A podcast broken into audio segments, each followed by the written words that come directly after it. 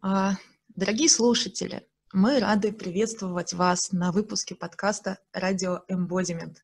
А, меня зовут Саша Гриева, я здесь на правах ведущей. И сегодня у нас в гостях а, мама эмбодимента в России, руководитель большого образовательного проекта «Тело в дело» и один из моих любимых человеков ever, Александра Вельвовская. Мне кажется, что Мама Embodiment — это твой основной титул сейчас. А, ужас. ужас. Ужас, Но если есть что к этому еще добавить, то давай добавим. Кто ты еще? Ну вот, э, да, я embodiment э, амбассадор, евангелист и вот все эти модные слова, которые почему-то еще используют. И э, всем привет. Э, мне очень интересно, Саша, с тобой поговорить э, про тему этики, про тему эмбодимента и э, предложить, возможно, какую-то ну, какую свою позицию в отношении э, этических дилемм, с которыми мы сталкиваемся, вот именно из этой позиции, э, как бы изнутри тела, да, вот наложить этот фрейм телесный, телесную оптику применить э, к этим проблемам. А, я вчера думала про то, как тоже обозначить нашу оптику, а, и мне подумалось, что ну, мы же с тобой телесные специалисты, да? Mm-hmm. то есть мы можем любую тему за две минуты свести к теме тела и телесности. Легко. Лег, легко. Легко любую. Вот сегодня сведем к ней еще одну тему. А, Сегодняшний наш разговор а, будет про так называемую а, левую, ну, даже ультралевую повестку. А, и по сути это все то, что связано с движением социальной справедливости, прав человека, а, разнообразными измами, типа феминизм, расизм, а, иджизм и близм. Анти, анти все, что можно, изм. А, да, анти что-то, что-то изм. А, культурой отмены, cancel culture, то, что называется ну, боди-позитивом, ЛГБТ+, и что-то мы еще наверняка забыли. Ну, то есть в целом э, опрессией, то есть притеснением в таком широком смысле этого слова по какому-либо признаку. Uh-huh. Э, и так получилось, что эти темы, они безумно актуальны насколько, вот, насколько я вижу, например, а, в обществе в целом и в помогающих практиках а, в частности. Об этом пишут психологи, блогеры, социальные активисты. А, в общем, тема на слуху. И, собственно, тема-то прекрасная, хорошая, конструктивная и так далее. Но есть такой момент, который периодически или даже часто становится заметным, а, когда эта повестка имеет тенденцию становиться все более и более радикальной. Mm-hmm. И к ней как раз прибавляется эта самая приставка «ультра». А, и я хочу, наверное, сразу сделать такой дисклеймер, а, что тема очень сенситивная, понятное дело, но ни у меня, ни у тебя, я думаю, Виль, нет идеи как-то там преуменьшить ее значимость или сказать, Спасибо. что все это, Спасибо. А, это, это, это очень-очень важная штука, значимая.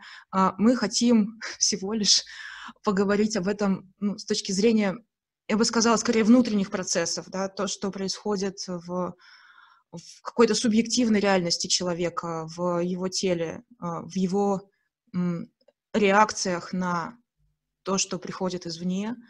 Угу.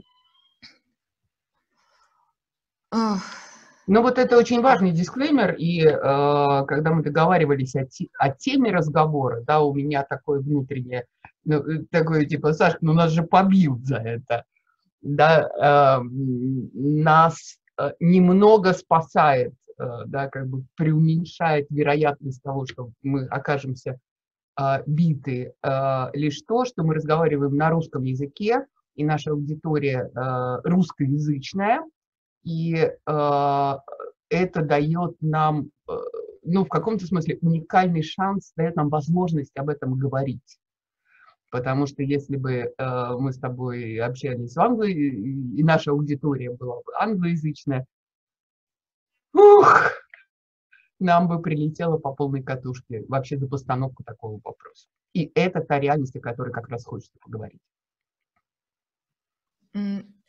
Да, то, что называется, а, насколько я понимаю, политкорректная такая адженда, когда шаг влево, шаг вправо, и тебя распнут, сейчас, мне кажется, очень актуально вот на Западе.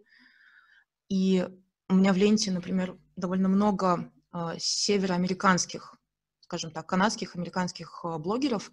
Они пишут на абсолютно разные темы, там, вязание крючком, включая вот какое-то такое, и при этом, вот о чем бы они ни писали, там всегда такая очень явная, э, такая красная ниточка повествования, которая уходит э, довольно часто в там, посыпание головы пеплом, э, в такое, э, неполиткорректно сейчас скажу, расшаркивание э, в любом месте, где у тебя хотя бы вот чуть-чуть больше привилегий. Тоже словарик ультралевой повестки, да, слово «привилегия». А в России с этим а, чуть полегче, да, действительно, мне кажется, мы тут более свободны об этом говорить. А, вот, Виль, я тебя, наверное, попрошу а, за Россию рассказать подробнее с, из, изнутри, потому что я живу сейчас в Сербии, и многое становится видно как раз а, из-за границы. Но вот изнутри расскажи, с чем ты сталкиваешься а, и профессионально, скажем, в первую очередь, да, и как, и как человек? Угу. Для меня здесь, так как я тоже живу, ну, то есть я живу в России, я работаю в России, я рус, русскоязычный человек, специалист, и у меня идентификация, да, а, русскоязычная. А, э, и при этом я тоже существую в информационном пространстве, которое говорит на разных языках о разном. И, э, и у меня много коллег, работающих в разных странах, живущих, опять же, в разном вот таком социальном, идеологическом контексте. Поэтому я вижу, в глаза бросается вот эта вот разница, что ли, да, а, Э, культурная, социальная, языковая и так далее. А, что я вижу, да, я скажу, ну вот на каком-то, можно я буду говорить на простом языке, а, о каких-то простых вещах. Да, э, собственно, что предлагает э, современное информационное поле. Да, еще там вообще нулевой шаг, да, или еще до того, как про это начать говорить, здесь очень важно, что э, это в некотором смысле выбор, да, там твоя лента, моя лента, там какие-то еще э, повестки, мы их выбираем включать или не включать в большинстве случаев. Потому что нам это как-то откликается, для нас это важно, для нас это ценно, мы выбираем это читать, про это думать, про это разговаривать.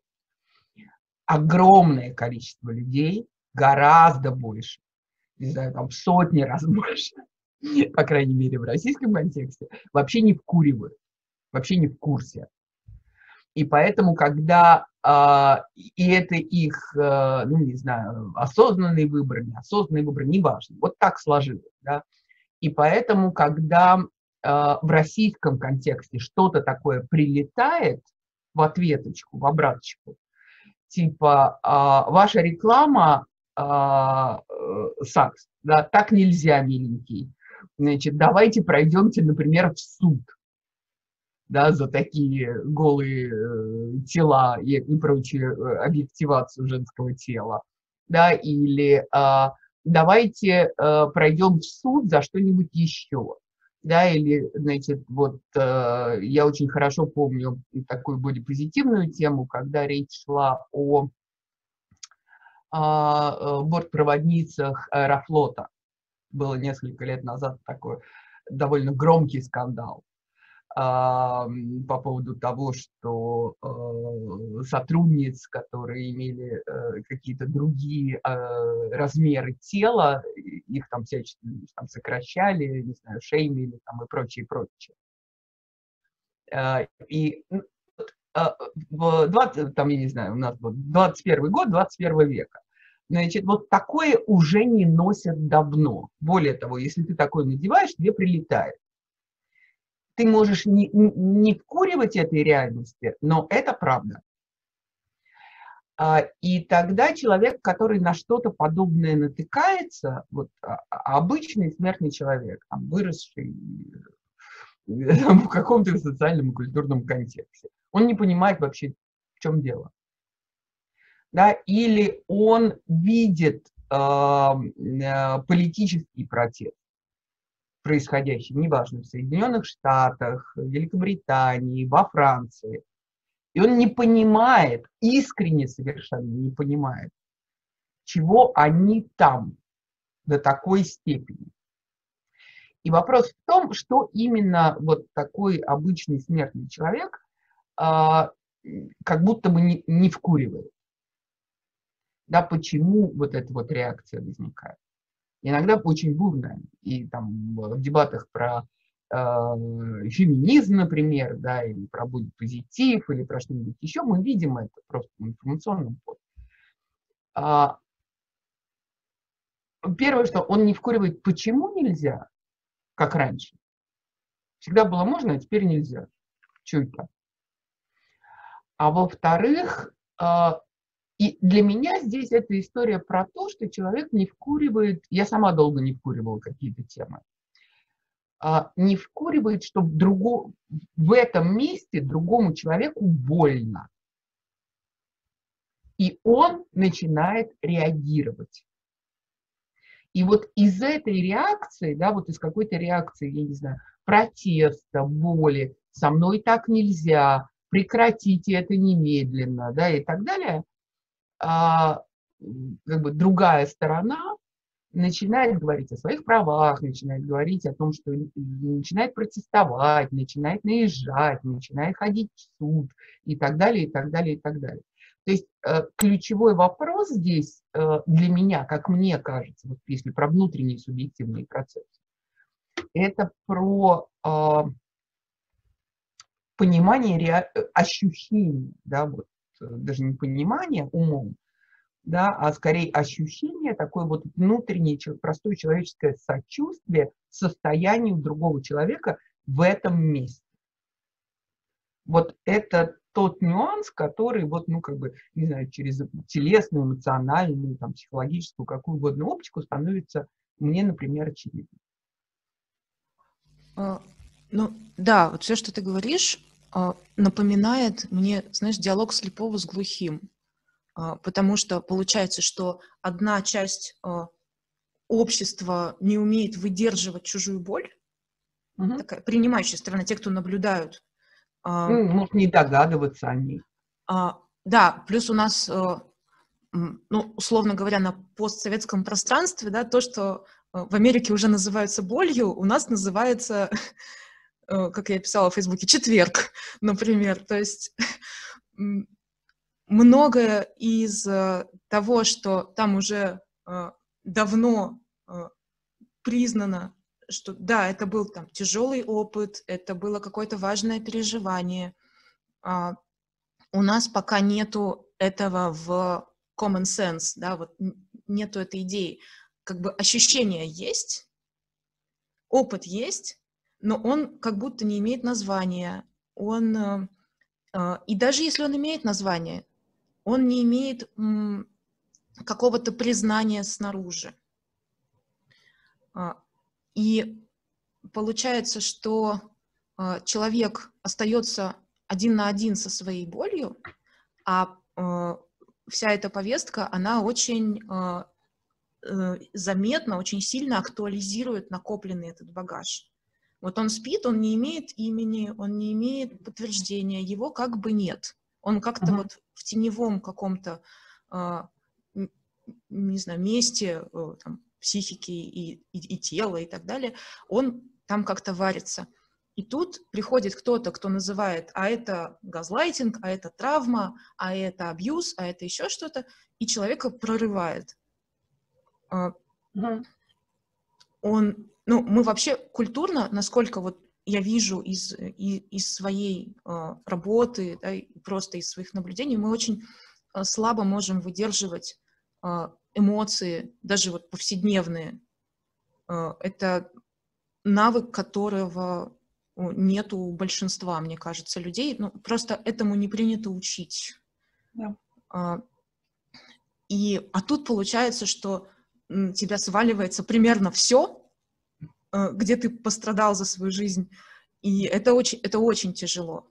А у людей рядом нет навыка выдерживать чужую боль, э, ну, даже вот, опять же, в повседневных каких-то э, количествах нет навыка поддерживающего сочувствия. А тут человека разорвало уже на, на сотню тузиков, и, естественно, э, люди вокруг просто хватаются за голову и не знают, что с этим делать.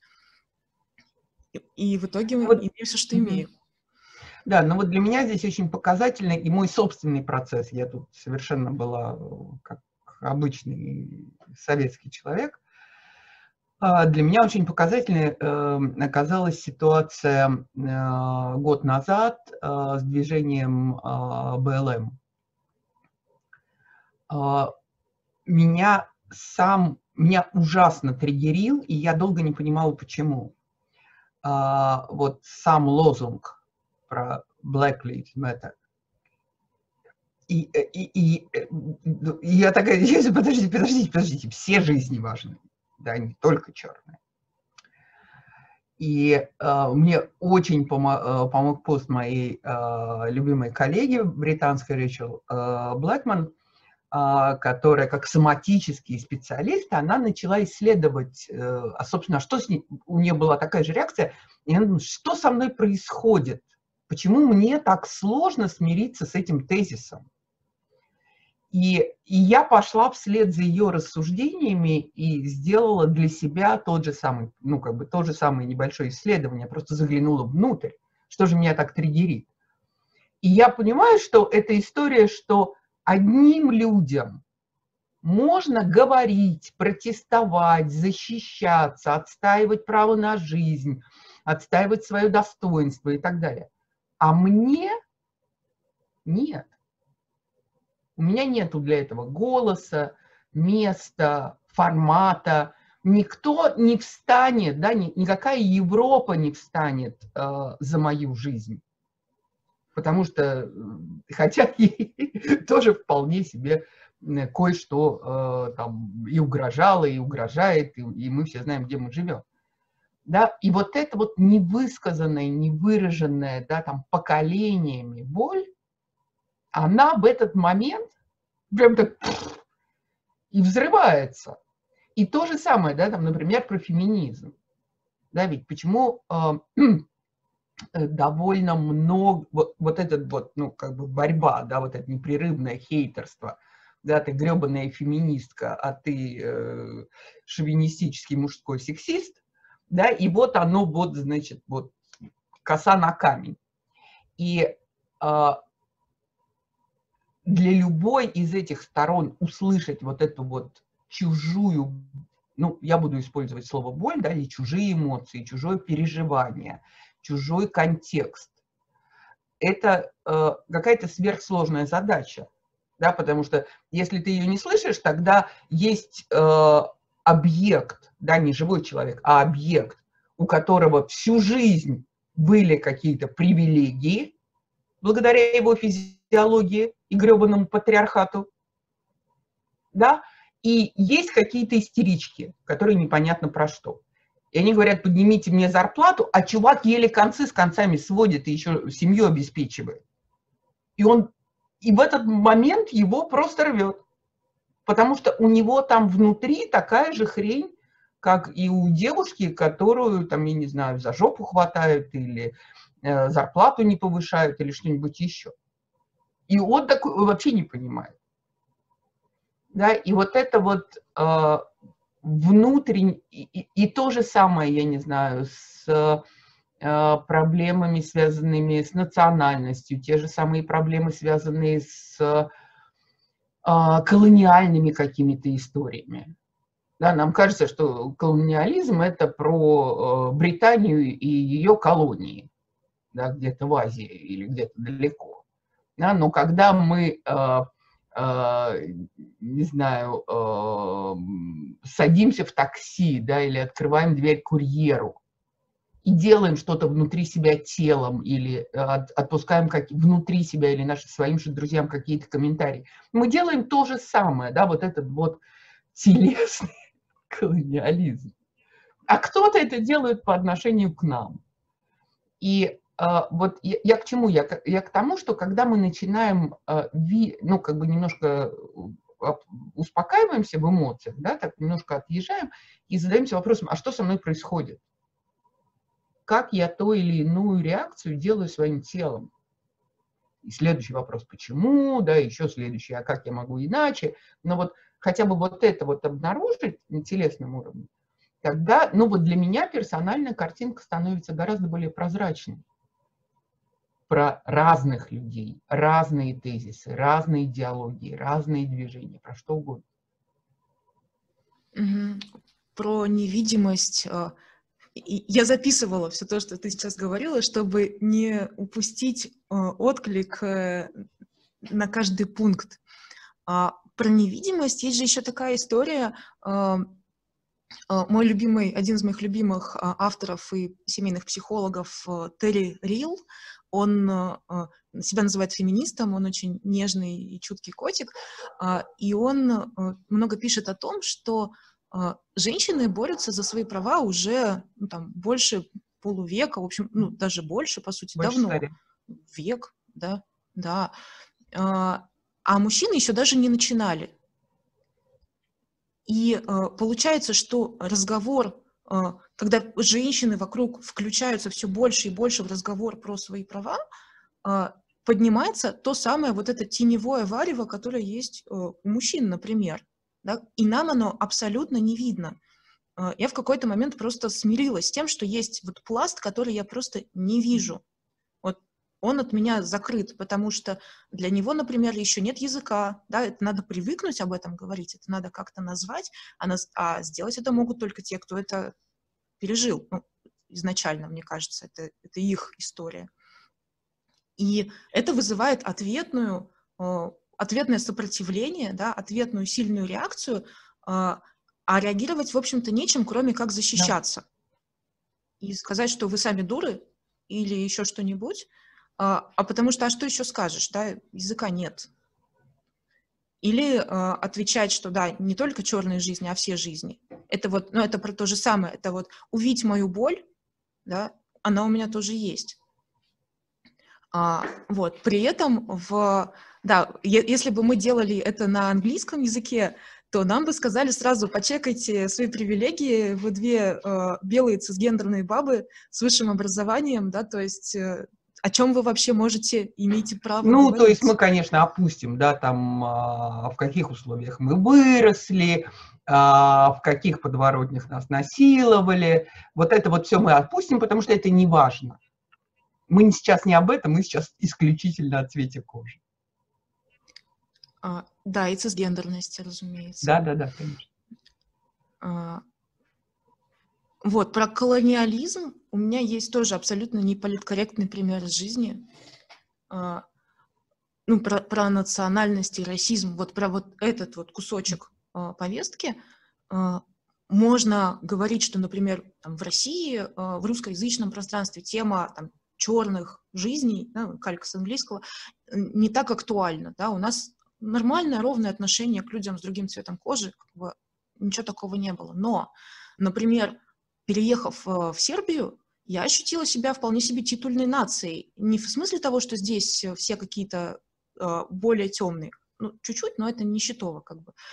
А когда я рассказывала сербам, например, про то, что, вы знаете, э, в Москве, говорю за Москву, не за всю Россию все-таки, а в Москве, например, практически нет обслуживающего персонала, такого типа дворники, там, официанты часто, а, как бы этнически русских, да, которые были бы такими же, как мы. Это очень часто, там, таксисты тоже, это очень часто приезжие люди, которые визуально другие, да, мы их различаем, да, мы их видим.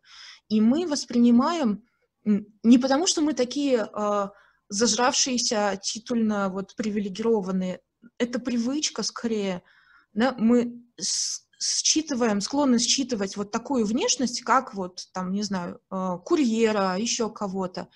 Здесь я увидела совершенно другую картину. Здесь это абсолютно э, ну, обычные, ну, собственно, как и у нас, э, работы, и на них работают точно такие же люди. Тут нету вот этой дистанции, какая была в Москве. Я ощутила эту, наличие этой дистанции, только переехав. И вот мой собственный такой момент был, а, значит, я еду в такси, а, вечер, а, меня везет, естественно, таксист, который так выглядит как там мой сосед, ну, то есть он тоже, мы, мы с ним как бы на равных, это, это такой вот common sense здесь, да, у нас тоже короткая дистанция. Я смотрю в окно, и, значит, вечер магазины закрываются, и какая-то женщина протирает витрину, сразу представляем, кто в Москве протирает витрину, да? И она останавливается в какой-то момент, я стою на светофоре, я смотрю на нее, и она смотрит мне прямо в глаза. И для меня это был какой-то вот телесный отклик совершенно незнакомый. Мне хотелось, я не знаю, э, съежиться, ну, на всякий случай, потому что такого, в принципе, никогда не происходит. Например, какой-нибудь там Э, дворник или уборщик, вот там, который метет твой двор, когда ты выходишь, он не смотрит тебе прямо в глаза.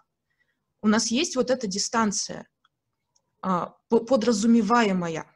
Угу. То есть мы можем по-человечески относиться ко всем очень э, э, равностно, с уважением и так далее. Но вот она как бы социально подразумевается, эта дистанция. Он даже сам не будет стремиться посмотреть тебе в глаза очень часто.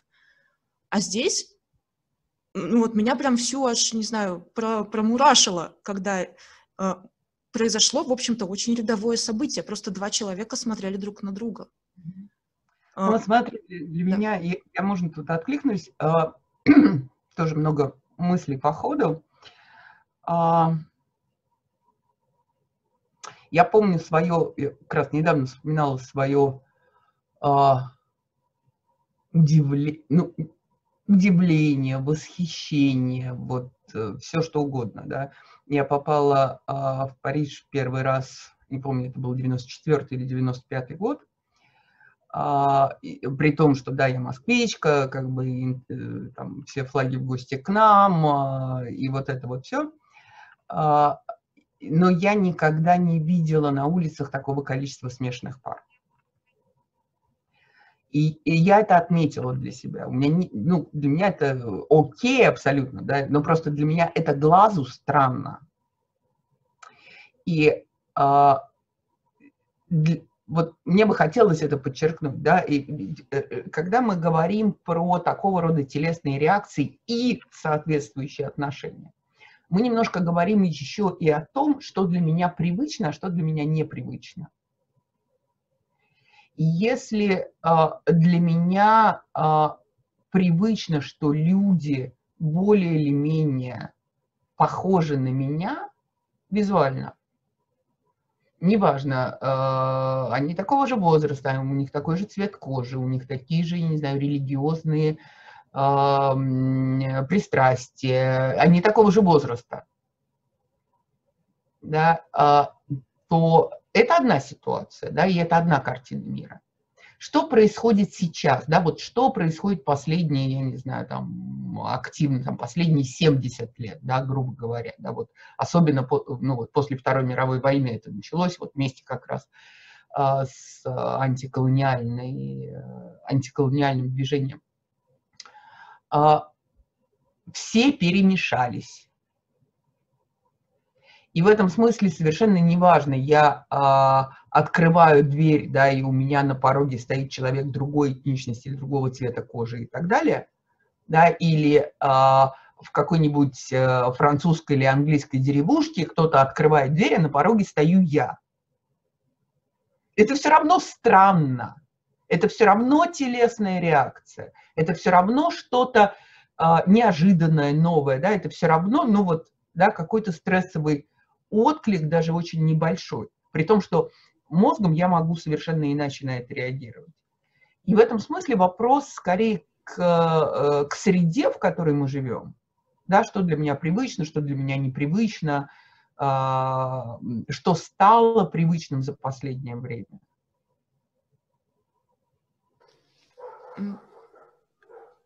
Э, да, мы оказались в ситуации, по сути, когда мы вынуждены вот это привычно, непривычно пересмотреть да, и подвергнуть ага, переоценке с точки зрения того, насколько это соответствует ну, там, моим внутренним ценностям, например.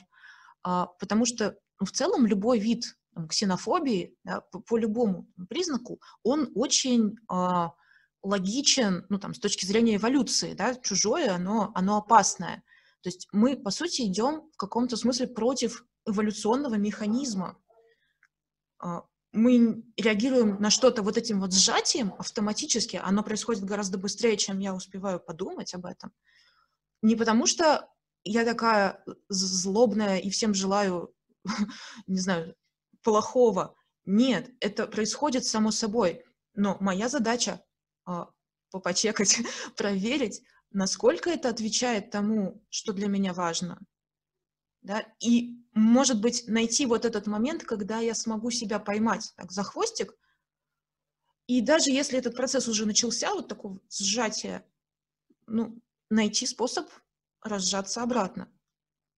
Но это не происходит за один день, за один раз, э, одну практику это действительно перепрошивка, э, ну, по сути, связей в мозге.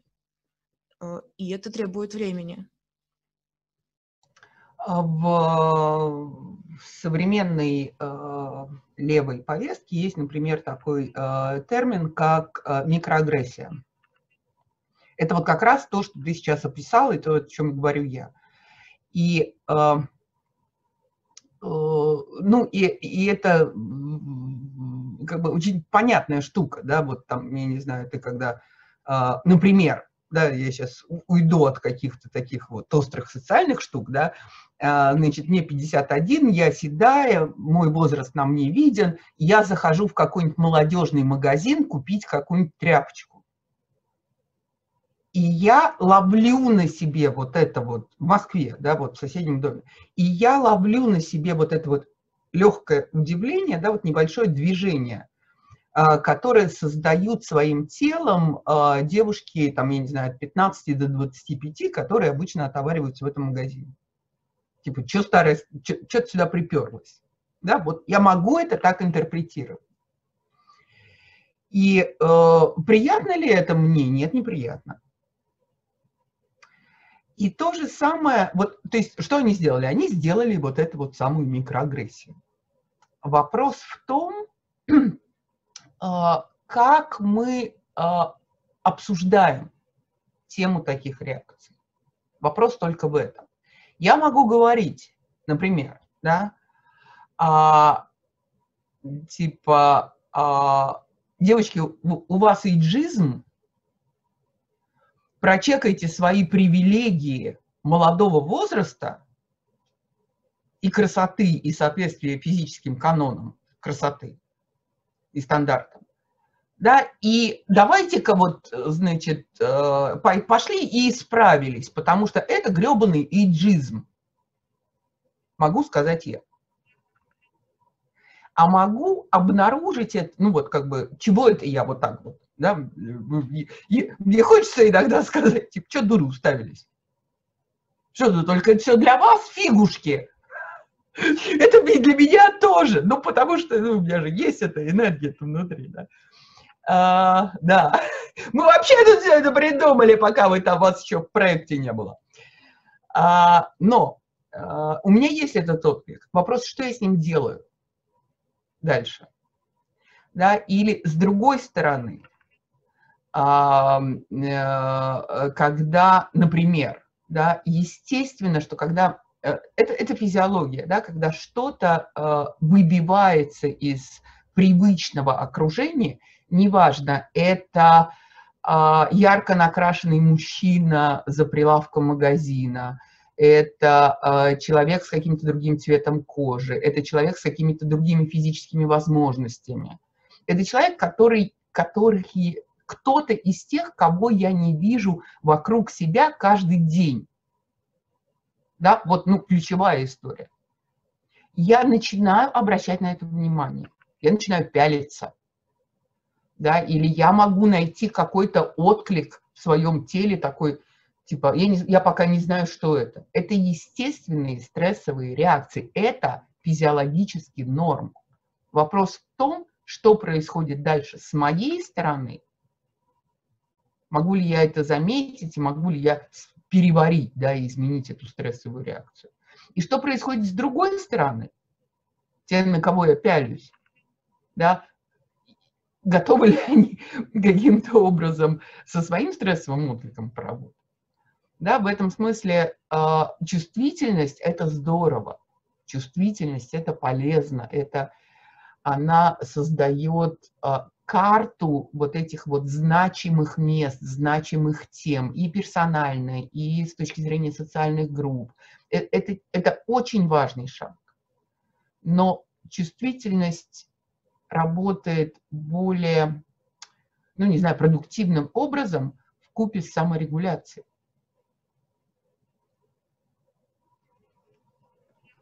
А, про микроагрессию тоже начнем по порядку. А, про микроагрессию а, хочу тоже немножко из, из своего опыта сказать. А, ну, я младше тебя, но мне 33, например, и э, я недавно стала э, такой частью комьюнити, в котором средний возраст 17-18. Ну, пошла на танцы, на самом деле, ничего сверхъестественного. А, они не считывают мой возраст, но когда узнают, э, что там, у меня двое детей, там, я что-то делаю, условно говоря, серьезное, закончила институт, о, страшно. А я чувствую вот это вот внутреннее под, поджался, да, человек рядом со мной, он уже э, сильно увеличил эту дистанцию между нами и потерялся человеческий контакт. Э, и да, в этом случае я тоже могу сказать, да вы там что, э, вы там совсем уже охренели, э, между нами нет по-человечески ну, большой разницы. А, но в какой ситуации оказываюсь я а, для меня как будто нет ниши, потому что эти люди не привыкли видеть людей старшего возраста рядом с собой в таких условиях, когда ты не родитель, не преподаватель, а вот такой же э, классмейт или вот неважно. Не э, им я поняла, что они мне эту нишу ну, как бы не должны. Они действуют по привычке. Моя задача нормализовать свое нахождение здесь. Да? И своим телом, и тем, как я разговариваю, как себя веду. То есть это ок, показать им, что вообще-то это, это абсолютно ок, мне здесь место. Но это моя задача. И чем больше я в ней буду а, ну, не ожидать, что там кто-то что-то увидит, признает, поймет, а чем больше я буду просто стабильно как-то вот заземлена в этом своем, в этой своей уверенности, что вот это и мое место тоже, да, оно другое, чем у вас, да, там у нас есть разница, не знаю, возрасте, в социальном статусе, в уровне образования и так далее, но вот здесь и мое место тоже, и об это э, лю другие люди получают э, шанс как бы выстроиться и принять это. Ну, это норм, действительно. А, работа зеркальных нейронов, по сути, я думаю. А, и, и это на самом деле внутри очень сильно завязано на моем, а, на моем а, состоянии, на моей способности к саморегуляции, потому что если я унесусь в истерику, ничего хорошего не будет. И начну там со всех требовать, что вы мне должны. А, то есть вот эта вот заземленность, она и происходит из моего спокойствия, из того, что люди считывают из своим телом, из моего тела. А, привет вентральному дорсальному вагусу, кто в курсе. А, и это абсолютно, а, абсолютно моя задача. А люди вокруг очень часто действуют из привычки. То, про что мы уже сейчас говорили, что они не подвергли ее какому-то пере, перепроверке, перепросмотру, Ну, они и... не заметили даже. Они да, даже и... не знали, что это вообще надо в этом месте делать.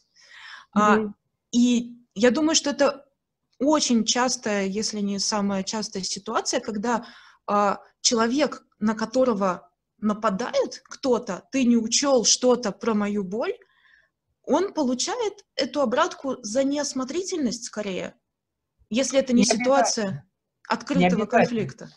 Вот смотри, да, значит, вот, э, э, не знаю, танцевальный класс, йога класс, да, место, куда приходят разные люди, ну или могут прийти разные люди, если это не оговорено условиями на входе.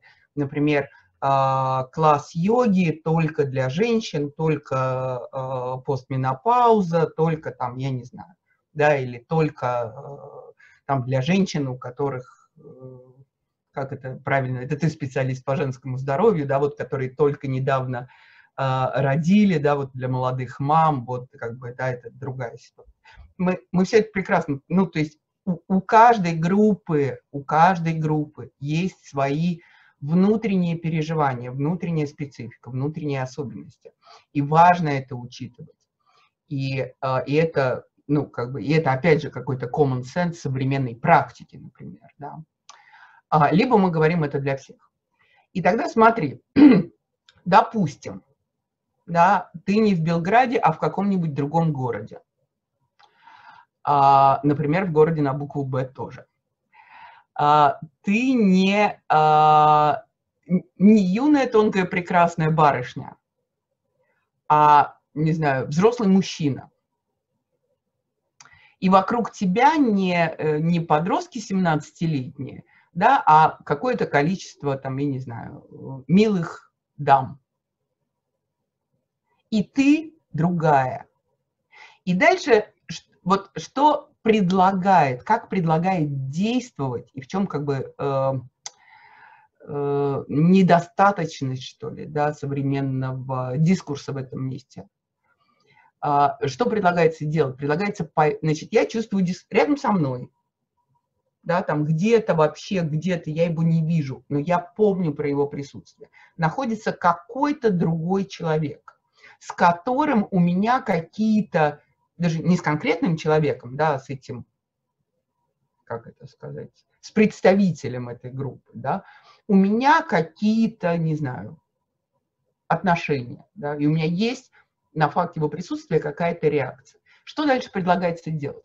Дальше предлагается либо пойти напрямую к человеку и сказать, выметайся, ты меня бесишь, либо пойти к преподавателю и сказать, давайте сделаем так, чтобы этот человек больше не приходил, я чувствую себя небезопасно. И вот эта вот фишка про я чувствую себя безопасно, я чувствую себя небезопасно, это такой а, большой краеугольный камень а, современной, а, условно говоря, левой повестки в применении вообще, на самом деле, к любой ситуации.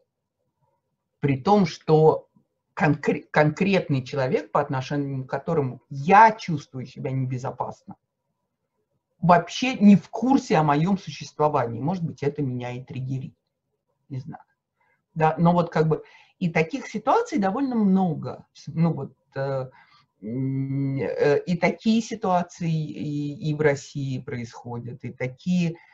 Ты, вот этот вот сам тезис, да, что я чувствую себя небезопасно. Вопрос, кто...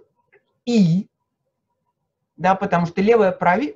услов... опять же, условная левая повестка в некоторых формулировках, в моей субъективной интерпретации – то есть как я понимаю, что предлагается в этой ситуации дальше. Да, мне небезопасно, ты в этом виноват.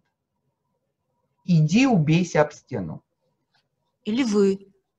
Ну, то есть это... Ну, а... если это группа, да, то, соответственно, вы в этом виноваты. То есть речь идет о моем субъективном ощущении опасности или безопасности, которое чрезвычайно важно. Да, вот это, мне хочется еще раз подчеркнуть, что это важная точка. Чувствую я себя в опасности или безопасности.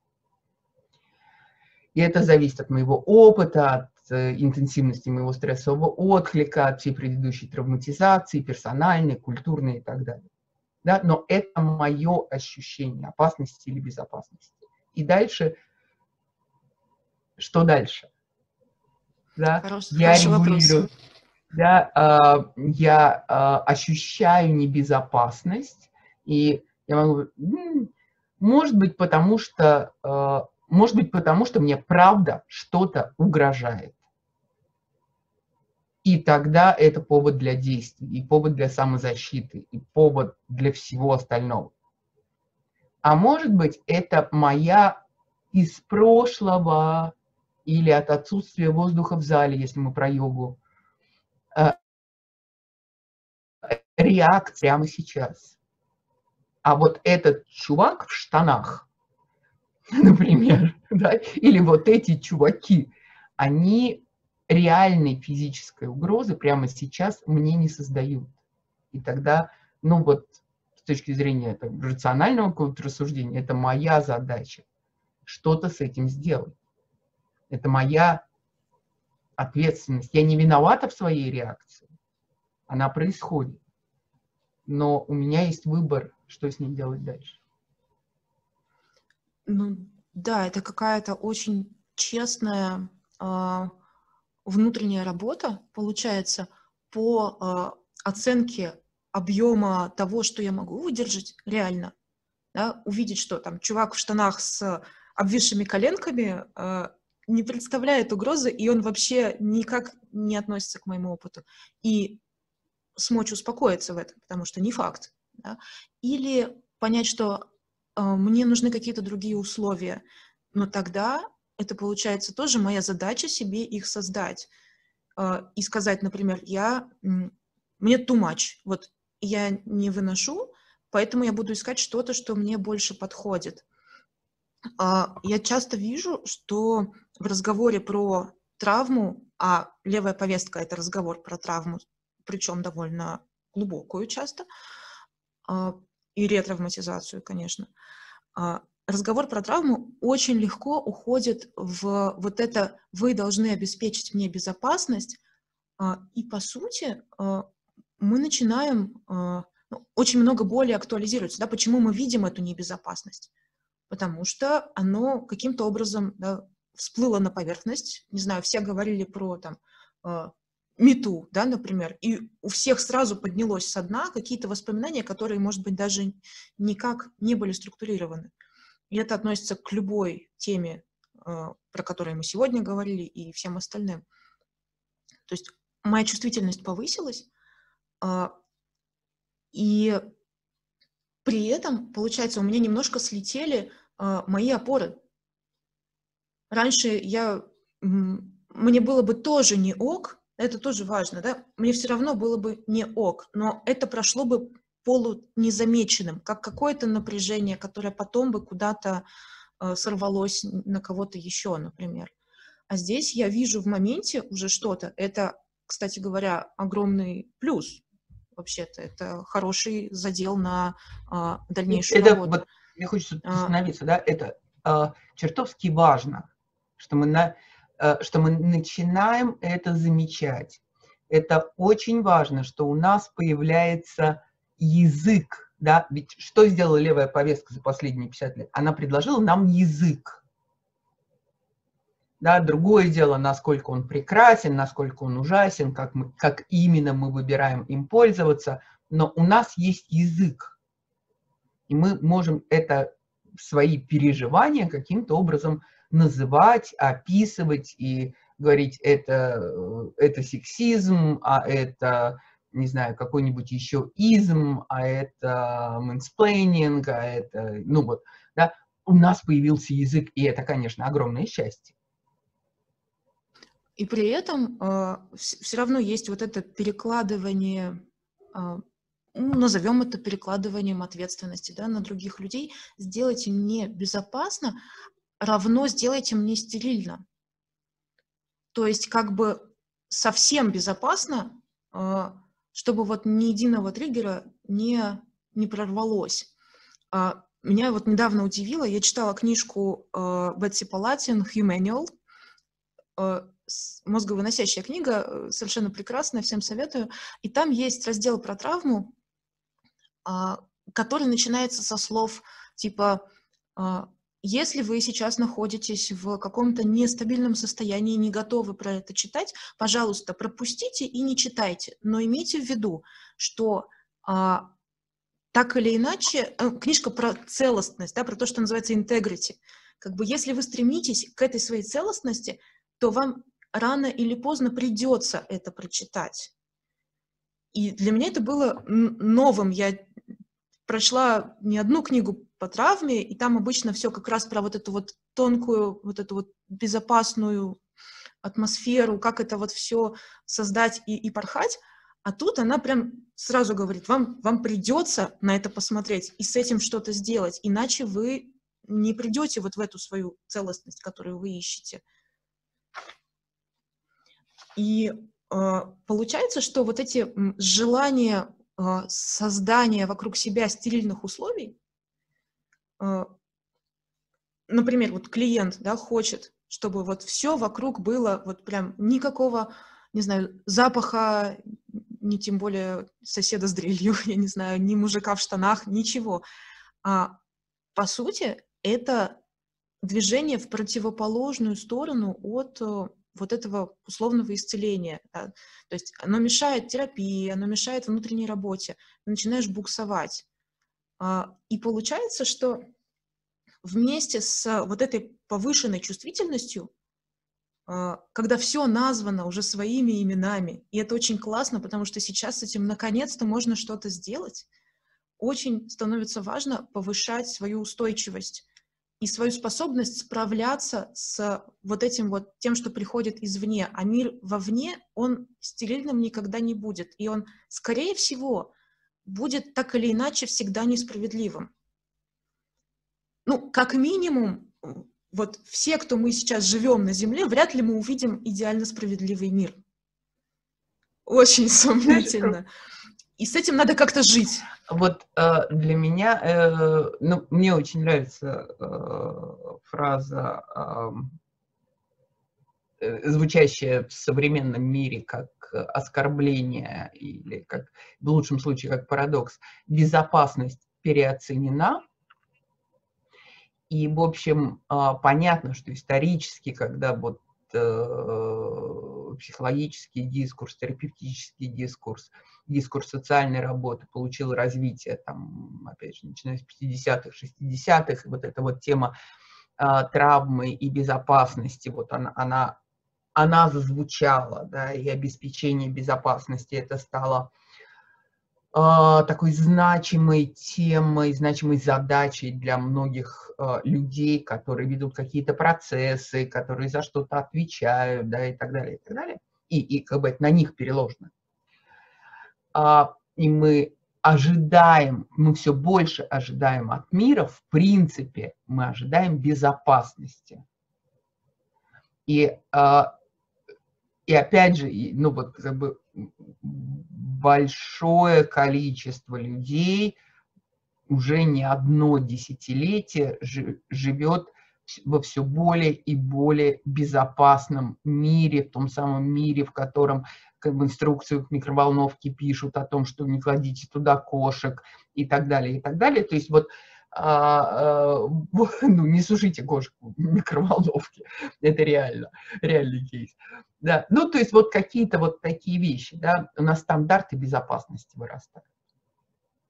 И это понятно почему, потому что еще и мир усложняется, да, то есть с одной стороны а, здесь все сложно, больше стрессового отклика, давайте хоть, значит, туда с безопасностью будете Но это такие э, немножко, не знаю, подростковые, юношеские какие-то такие утопии, которые, в принципе, людям свойственны, и время от времени они в разной форме в истории, в культуре возникают.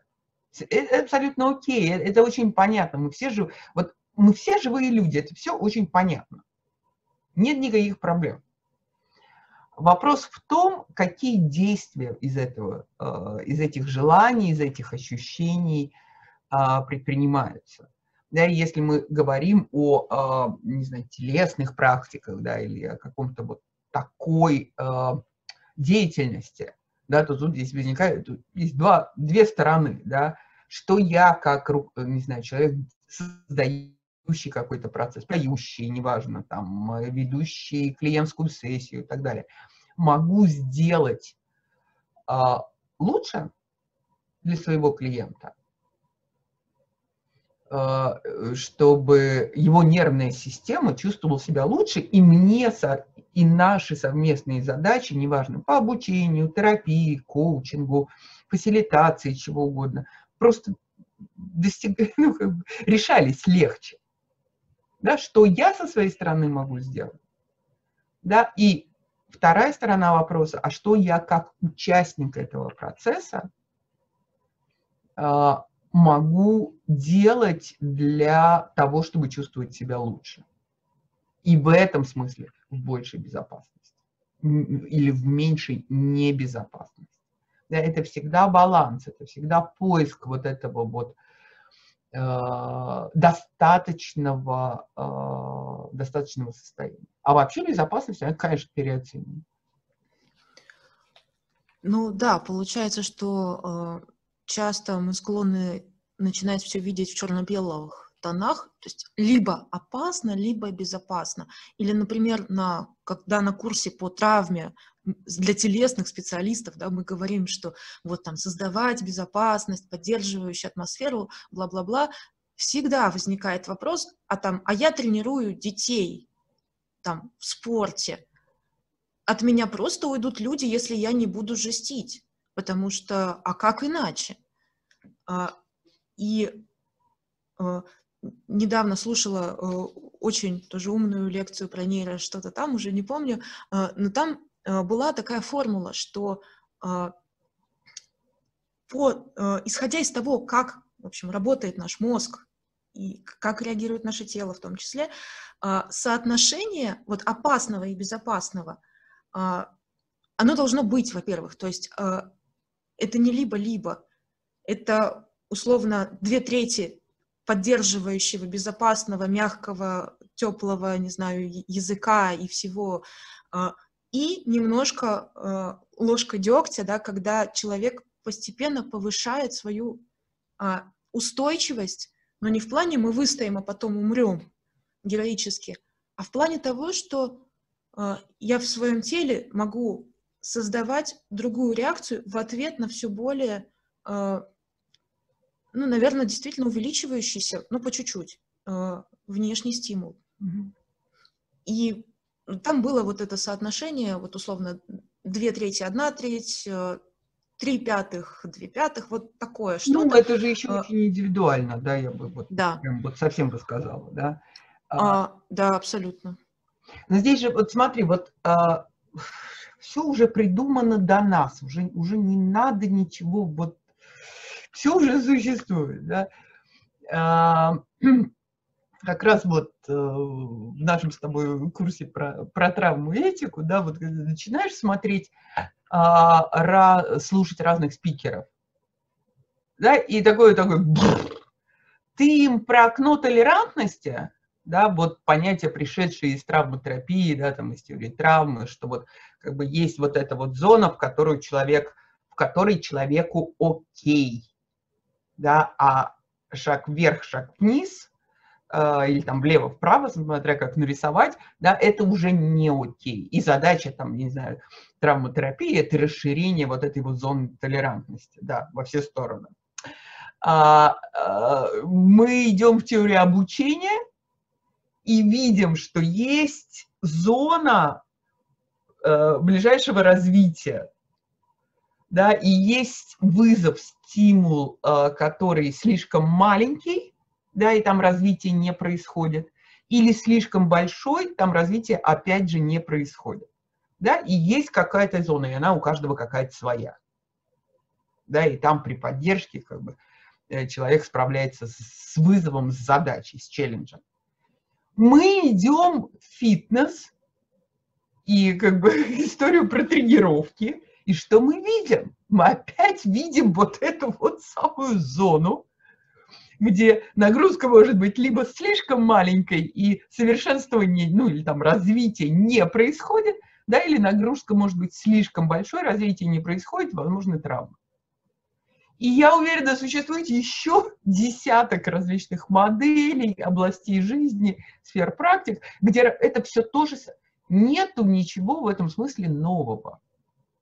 Да? И э, когда...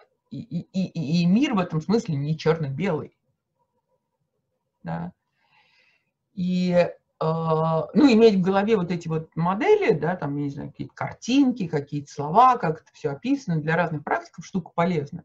Но и для себя, для самого это полезно, потому что я понимаю, что если я не выспалась, устала, голодная, идет дождь на улице, а, кто-то мне какую-нибудь гадость сказал, и я, что называется, не в ресурсе, то ни учебный какой-то челлендж, ни физический челлендж, ни, э, я не знаю, социальное какое-то взаимодействие, да, большого разнообразия, да, вот этого диапазона, у меня нету. Я могу вот столько вот чуть-чуть, да, на, как это говорят, там, на, на полпимпочки выдержать. А в другой момент, да, я готова горы сворачивать, да, и там, я не знаю, тяжести таскать, условно говоря. Это очень индивидуально. И, ну, как для специалиста, для нас важно это понимать. Но мне кажется, очень важно понимать это, э, ну, вообще. Да, мы это знаем интуитивно из жизни, но почему-то, если возвращаться к теме нашего разговора, когда мы э, уходим в какой-то социальный дискурс, да, мы как будто бы это забываем. И тогда тут нам скучно, да, или тут, ну, безопасно, да, тут нас все офендят, значит, и все, и поэтому они должны получить по полной программе, потому что они вызвали у меня неприятные переживания, да, и каждый раз вот этот вопрос, а насколько это в принципе стыкуется с реальностью. Это действительно какое-то место, а, в котором мне нужно приложить усилия для совершения действий. Да? Например, предпринимать все возможные усилия по принятию закона о домашнем насилии на территории Российской Федерации. Даже вот, ну, не подвергается никакому сомнению. Да, и весь э, и вся страсть, и все усилия, и все слова, которые говорятся про это место, про эту тему, э, важны, необходимы и, ну вот, ну, на уровне ну, common sense, да, конечно же. Но а, бью ли я виртуально или реально а, человека, который а, приходит и спрашивает, а что такого, в ответ на мой пост об этом законе. Да, вот это уже вопрос моей зоны толерантности, моего окна толерантности.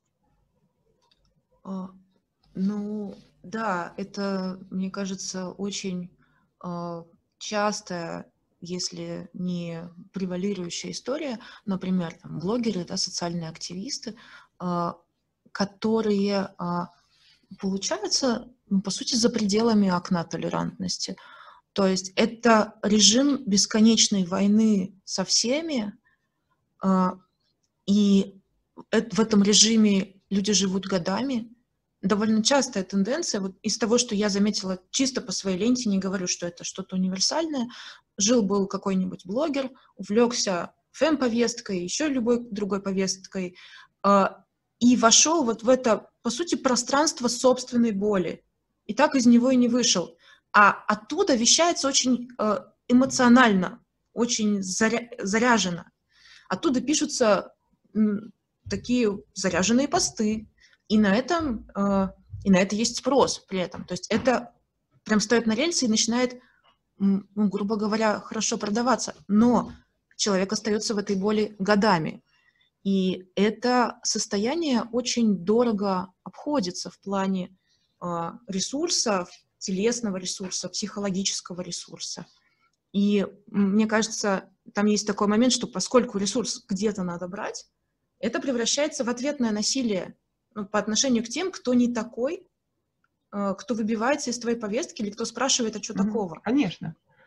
А, эм, это очень сложная тема. Да, я вот прям даже боюсь обычно про это говорить, потому что а, большое количество прекрасных людей, которые совершенно искренне тратят свое время, а, свои силы, делают огромное количество полезных, реальных а, дел, активисты, волонтеры, да, вот люди, работающие в социальном поле, они же по какой-то причине туда приходят, им же что-то вот откликается, да, как я должна, я должен что-то сделать. И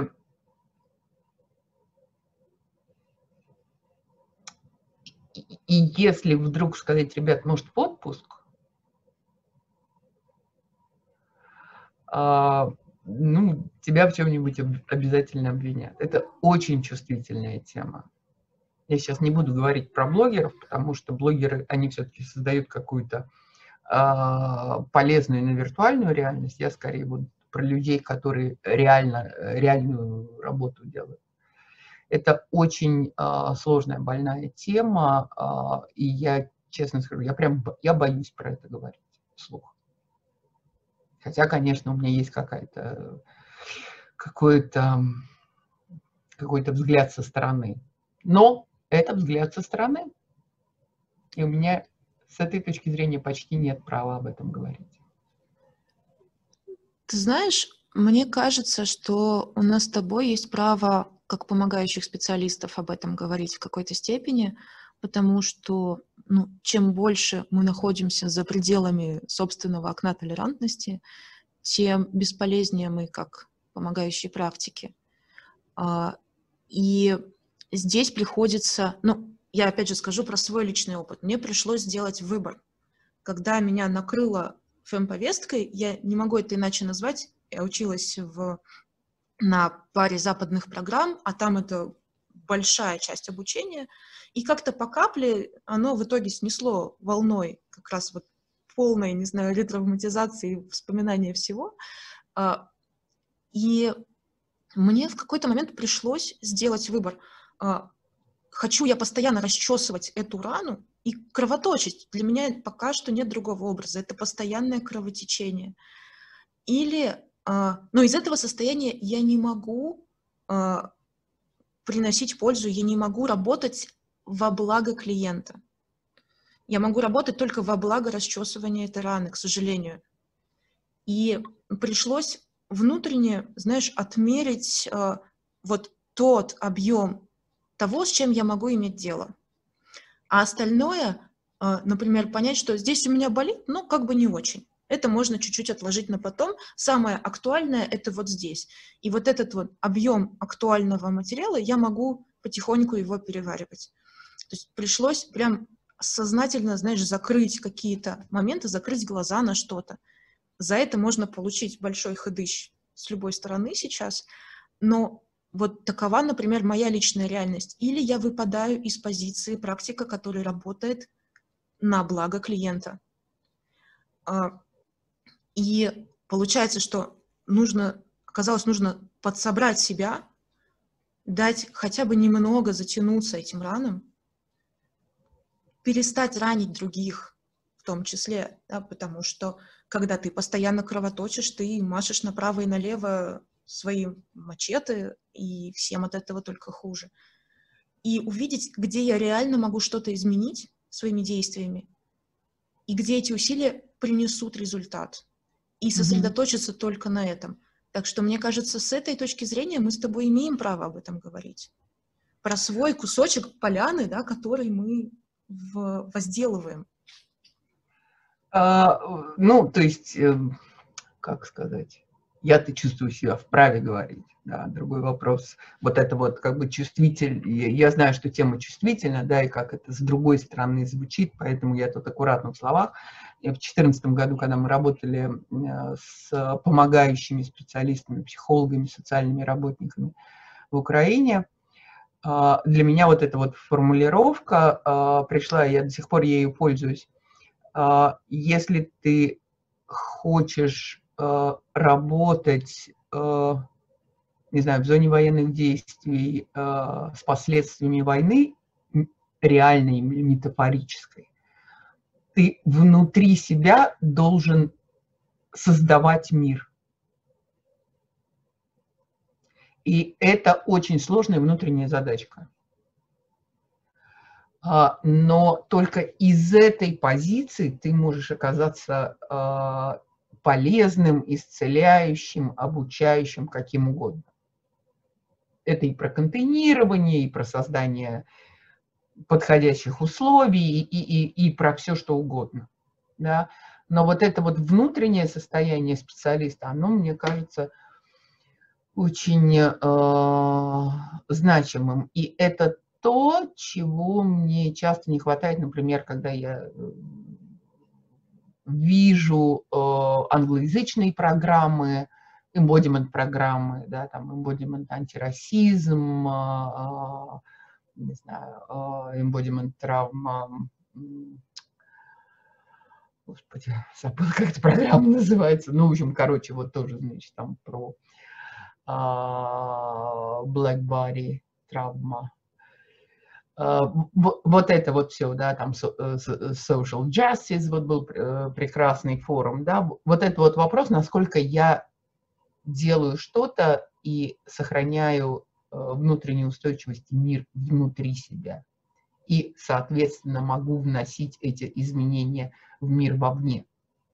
Для меня вот это вот всегда такой вопрос и на самом деле и моя внутренняя задача как специалист.